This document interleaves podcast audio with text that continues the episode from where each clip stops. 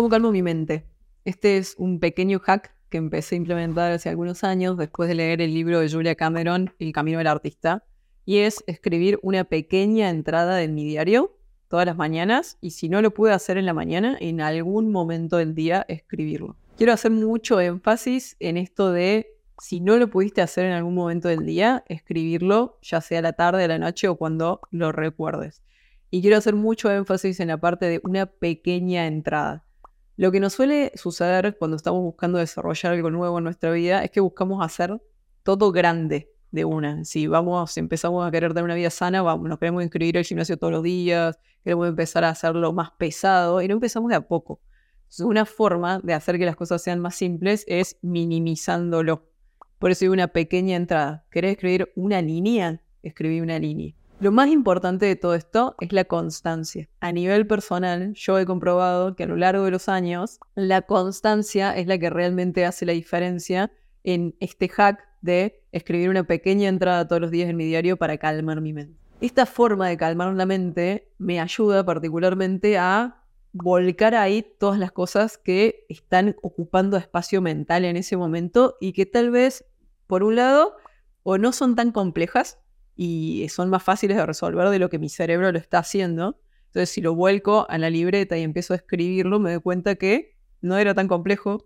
O cuando lo vuelco a la libreta, me doy cuenta que es algo que ni siquiera debería estar dedicándole tiempo mental, porque es algo sin importancia, pero mi cerebro estaba haciendo que sea más grande de lo que es.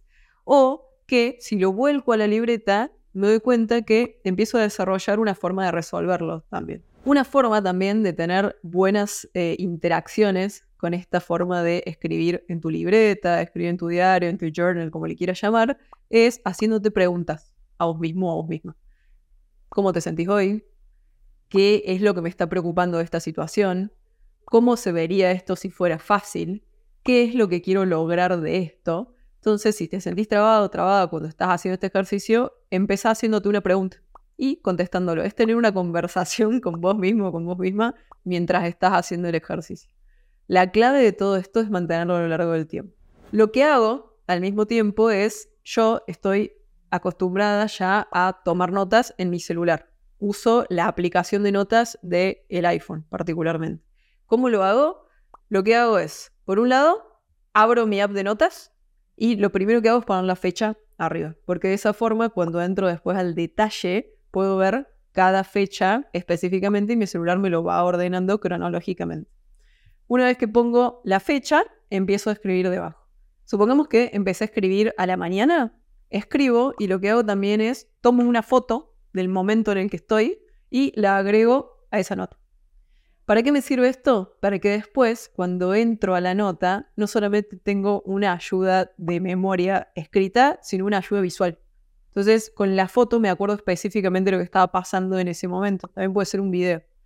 A lo largo del día, si estoy en una situación diferente, vuelvo a escribir en mi diario y vuelvo a agregar otra imagen. Entonces, después, a lo largo del tiempo, cuando regreso a mis notas para recordar algo, para ver qué estaba pasando en ese momento, tengo un montón de información que me ayuda a ver cómo estaba en el pasado, cómo me sentí en el pasado y me ayuda a tomar muchísima perspectiva de cosas que en ese momento tal vez se sentían terribles. Ahora, con el paso del tiempo, no pasó nada. No pasó nada o lo resolví de una forma fácil o tal vez difícil en ese momento, pero que ya con el tiempo transcurrido, ya está, ya pasó y ya quedó atrás. Otra cosa que hago con esto es ponerle un color a los días. Si el día fue bueno, le pongo un color verde. Si el día fue más o menos, le pongo color naranja y si el día fue para el olvido, le pongo color rojo. ¿Cómo hago para ponerle color? Hago uso emojis.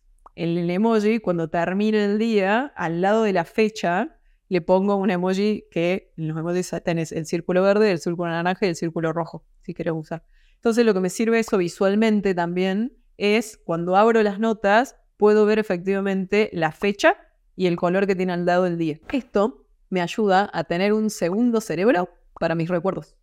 Es muy difícil acordarnos todos los días, todo el tiempo, lo que pasó, lo que sentimos, lo que vivimos. Las fotos generalmente quedan perdidas en el celular o después tal las pasamos en una carpeta o no las vemos nunca más. Y con este mix entre llevar mi diario, hacer journaling y aparte agregarle un color de cómo me sentí y una imagen de lo que pasaba en ese momento, me ayuda a tener un segundo cerebro para los recuerdos.